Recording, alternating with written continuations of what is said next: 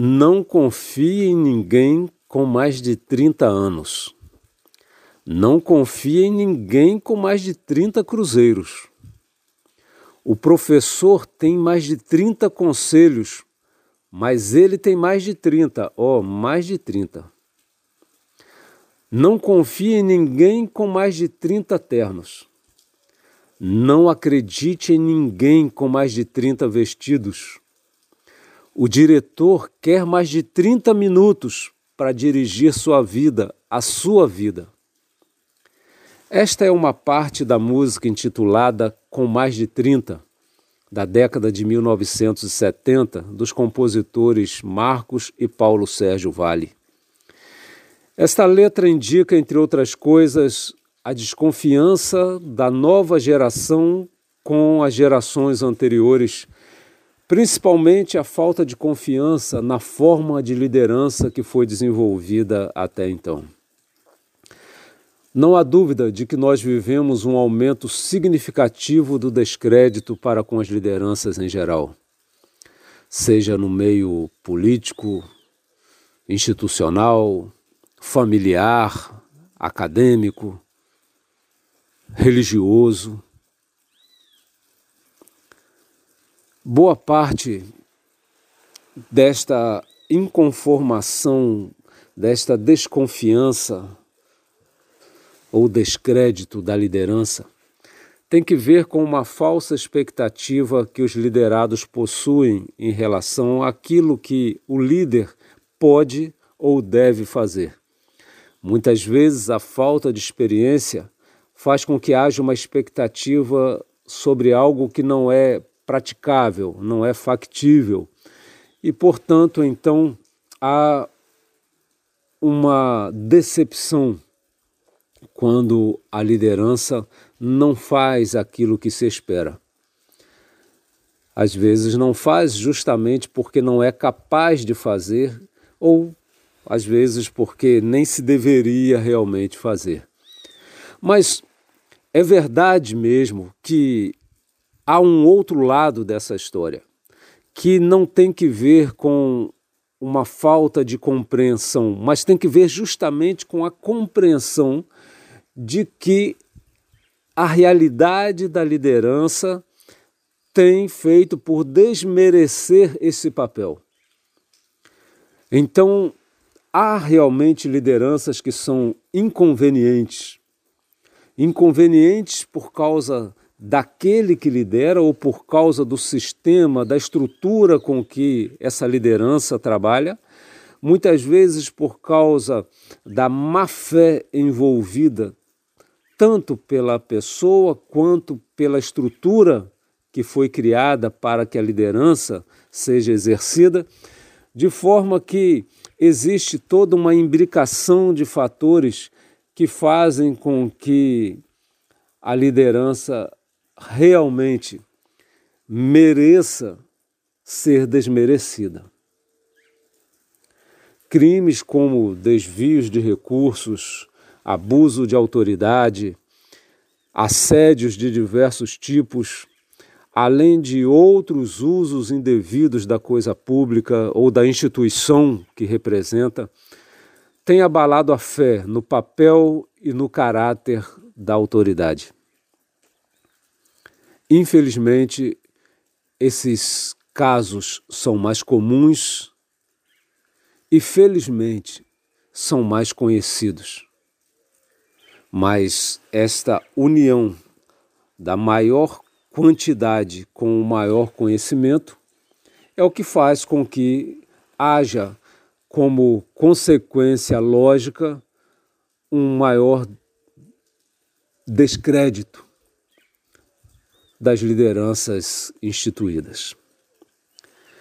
Hannah Arendt, uma das filósofas mais reconhecidas e conceituadas do século XX, faz uma abordagem a respeito da sociedade ocidental e reconhece nesta nossa sociedade três pilares, mas três pilares que se encontram em crise. Um desses pilares é a religião. A religião aqui, obviamente, com ênfase na religião cristã, que se apresenta sem dúvida como a principal dominante no Ocidente. O segundo pilar é a tradição filosófica, a tradição cultural grega, com a valorização da razão, a busca da verdade em todos os campos, o desenvolvimento científico. E o terceiro pilar, a autoridade política. E ela vê essa crise da autoridade política como uma decorrência natural do mesmo processo que leva à rejeição da religião e da tradição cultural. Desta forma, então, Hannah Arendt ela vê que a política ficou desencantada, perdeu a sua aura de autoridade. E com essa perda da autoridade, se instala uma insegurança que busca mecanismos muitas vezes temerários, fantasiosos para suprir aquilo que a sociedade precisa de fato. Entre essas crises de autoridade, esta condição que se acentuou na modernidade, condição de crescente descrédito sobre lideranças em geral, a crise da autoridade religiosa chama especial atenção. Porque ela deveria ser a salvaguarda, deveria, dentre todas, ser o exemplo de justiça, de amor, de respeito, de sinceridade. E mesmo que as demais falhassem, esta deveria permanecer como modelo de solidez, como aquela que serviria como referência para a reconstrução da sociedade e do próprio indivíduo. Contudo, infelizmente, ela se encontra manchada de crimes semelhantes e muitas vezes mesmos crimes, mesmos pecados de que as demais são culpadas. Às vezes ainda acrescida de outros escandalosos, como de abusos sexuais, dos quais trememos só em pensar. Não que outros não pratiquem coisas vis semelhantes a estas, mas é que a liderança religiosa representa algo que é maior então a profundidade do mal que decorre da sua prática nociva acaba sendo maior também. E isto se agrava ainda mais porque ela não envolve apenas a racionalidade do desenrolar das relações humanas, mas como a liderança religiosa depende muito de algo que se chama carisma, aquele dom especial que cativa, que angaria admiração, ela acaba ultrapassando as raias da razão e vai até o âmago dos sentimentos que as pessoas colocam de maneira vulnerável, submisso a essa liderança, sedentos por esta influência daquela pessoa que se apresenta como representante de Deus. E quanto maior a expectativa, maior a decepção que causa a queda desse líder ou o desmascarar da sua farsa. É notória a complexidade de tratar esse tema pois sabemos que é um ponto sensível, melindroso. É algo tão indesejado que chega a causar desconforto abordar esse tema. Ele beira o impensável. E a gravidade do caso faz duvidar de sua veracidade, apesar das repetições, apesar das estatísticas somarem diariamente novos casos, os liderados ainda pasmam, estarrecem e se sentem extremamente desconfortáveis. E aquelas pessoas mais treinadas à submissão, mais treinadas à crença cega na autoridade, ao desconfiarem, se sentem culpados por desconfiarem, achando que é falta sua desconfiar. Não focam na realidade do que foi que fez desmerecer aquela liderança. Não focam que não foi ele que tirou a dignidade alheia, mas foi a responsabilidade de outro que fez com que a liderança, no caso, perdesse o mérito, perdesse o direito à confiança, ao crédito. Aquele que mais que representante do povo, é visto como representante de Deus, que está envolto nesta aura sagrada acima do povo, as ovelhas, parece não poder errar assim. É algo tão ruim perceber que é comum pensar que deve ser um engano, não deve ser verdade.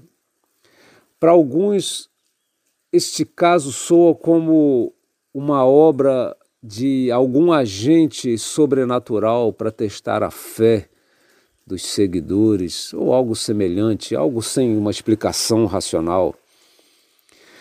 Mas aqui eu preciso fazer uma pausa para deixar clara e enfatizada a não generalização desta análise e ressaltar a lisura de muitos que sofrem desse desprezo imerecidamente, porque muitos têm exercido de modo honrado suas funções de liderança. Quanto aos culpados da má intenção ou do descaso com a responsabilidade que carregam, eu não sentirei desconforto nenhum por desacreditá-los. A autoridade constituída é uma persona geminata, ou seja, alguém que carrega em si duas naturezas, a sua e a da instituição que representa. Então, ela deixa de ser uma pessoa comum, ela passa a ser uma pessoa transcendente. Quando ela fala, não apenas ela fala, a instituição fala. Quando ela acerta, a instituição é honrada. E quando ela erra, a instituição sofre. E quando se trata de liderança religiosa, esta persona mista se faz uma com Deus ainda. Então a sua falta atinge o próprio nome e a imagem de Deus, muitas vezes desconhecido em sua natureza por aqueles que dizem representá-lo. E acabam representando o seu oposto, apenas usam o seu nome. Mesmo entre os ateus, a questão não difere muito, pois desde que recusam o Messias da religião, é comum viverem a inventar outros messias, um messianismo humano, investindo pessoas ou ideias de uma mística salvadora, politicamente sagrada, alçada a um patamar elevado de sabedoria redentiva e que frequentemente tem provocado ruína.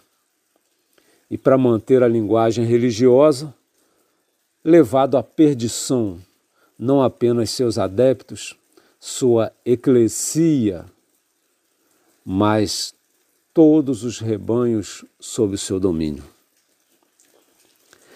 Hilary Putnam foi um filósofo com forte interesse pela religião. O seu interesse chamou a atenção. E entre os filósofos versados em matemática, mesmo que o século XIX impôs de abandonar a crença no sagrado, ele aponta as terríveis ditaduras ateias, mostrando a sua face menos de 100 anos após esta onda de ações palavras tentando desmerecer a religião. Essas terríveis ditaduras a que ele refere fazem parecer pequenas as atrocidades cometidas na história que a antecedeu. Então, Putin, ele diz assim: com essas palavras. Para mim, a religião significa justamente refletir sobre o limite humano. O problema do humanismo, como se desenvolveu de Feuerbach para frente, significou a deificação do homem. E ele continua dizendo: Não vejo nada neste século que me faça desejar deificar o homem como Ben Schwartz, penso que o homem é o pior Deus que existe. Como a história está repleta de maus exemplos governamentais em todos os campos, o filósofo Karl Popper disse que deveríamos parar de perguntar quem deve governar porque qualquer que seja a resposta a esta pergunta, sempre será uma resposta autoritária, mesmo que se diga que quem deve governar é o povo, ou o rei, ou o proletariado, ou este ou aquele grupo, ou esta ou aquela raça. Porque essa pergunta, quem deve governar, ela já pressupõe que algum indivíduo, algum grupo ou família, alguma classe, raça, seja lá o que for, a quem se deva o direito de soberania já é por si algo autoritário. Então, este ser ou grupo teriam em si esse direito natural. Essa resposta seria autoritária quem quer que fosse apontado com o direito de governar. Então, segundo Popper, a pergunta correta não seria mais quem deve governar, mas quais seriam os mecanismos capazes de evitar maus governos, evitar maus governantes ou limitar os males que esses governantes ou esses governos podem produzir. E como toda autoridade pode se transformar num mau governo, então é preciso pensar antes nas qualidades, nas condições e não na pessoa ou no grupo. A questão, então, não é determinar antecipadamente quem deve receber esta soberania, esse direito de liderança mas quais as qualidades deveriam estar presentes no governo? Um legado que fosse permanente. E por falar em legados políticos, eles não são incomuns na história. E talvez o mais famoso seja o de Júlio César, que foi intitulado ditador perpétuo de Roma. Foi assassinado com 23 punhaladas no ano 44 a.C. Ainda que ele não tenha sido reconhecido como imperador, comenta Eugênio Butti, o seu nome se convertendo em um título de honra que vai distinguir os imperadores que lhe sucederam, os Césares de Roma, portadores de todo o poder chamadas divindades terrenas, augustos, acima do bem e do mal. autoridades supremas. E fazendo aqui uma analogia em relação ao legado da autoridade, João, conhecido como discípulo amado de Cristo, nos conta que Cristo se apresentou como sendo o bom pastor. Ele disse: Eu sou o bom pastor. Esse título de pastor acabou sendo copiado por aqueles que incorporam ou pretendem incorporar o seu legado. Que tipo de autoridade, qual seria, no dizer de Popper, a qualidade intrínseca a este legado que poderia impedir maus governos, mas lideranças? É Mateus um funcionário da coletoria de impostos para Roma, que conhecia como a autoridade romana se impunha com mão de ferro, que vem a descrever curiosamente, mas de modo taxativo, as seguintes palavras daquele que se autodenominou o bom pastor. Diante dele, na Galiléia, o bom pastor disse: Toda autoridade me foi dada no céu e na terra. Cristo o bom pastor se apresenta como a autoridade, aquele que detém toda a autoridade no céu e na terra. Os termos usados por Mateus e por João ao tratarem dessa autoridade são muito esclarecedores.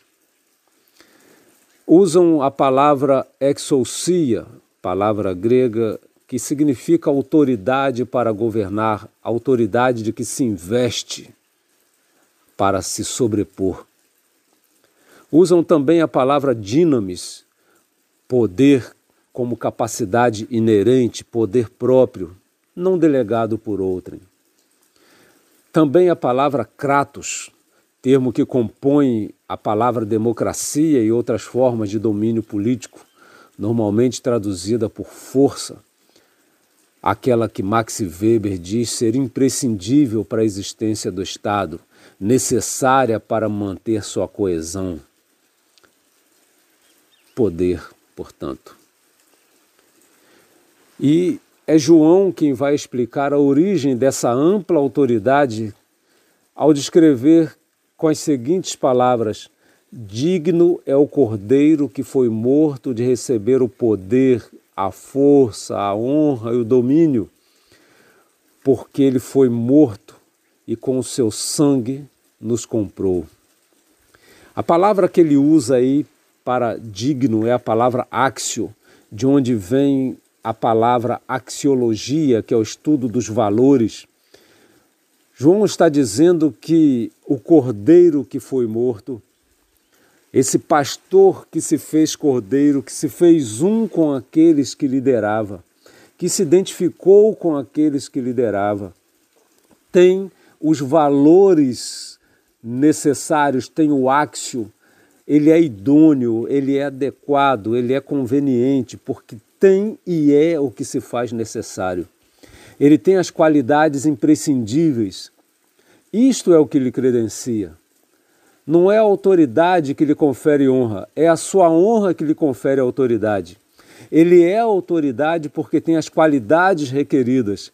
É digno porque está à altura porque merece.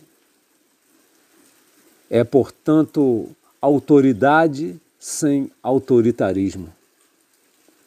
É autoridade porque é o autor de seu poder.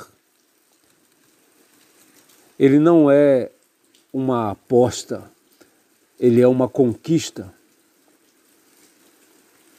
Dar-lhe autoridade é dar aquilo que já é dele adotar essa metáfora do pastor, título que à época não evocava qualquer grandeza ou autoridade, apenas evocava serviço e cuidado, é evocar a responsabilidade de perpetuar numa pequena escala a suprema dignidade do autor.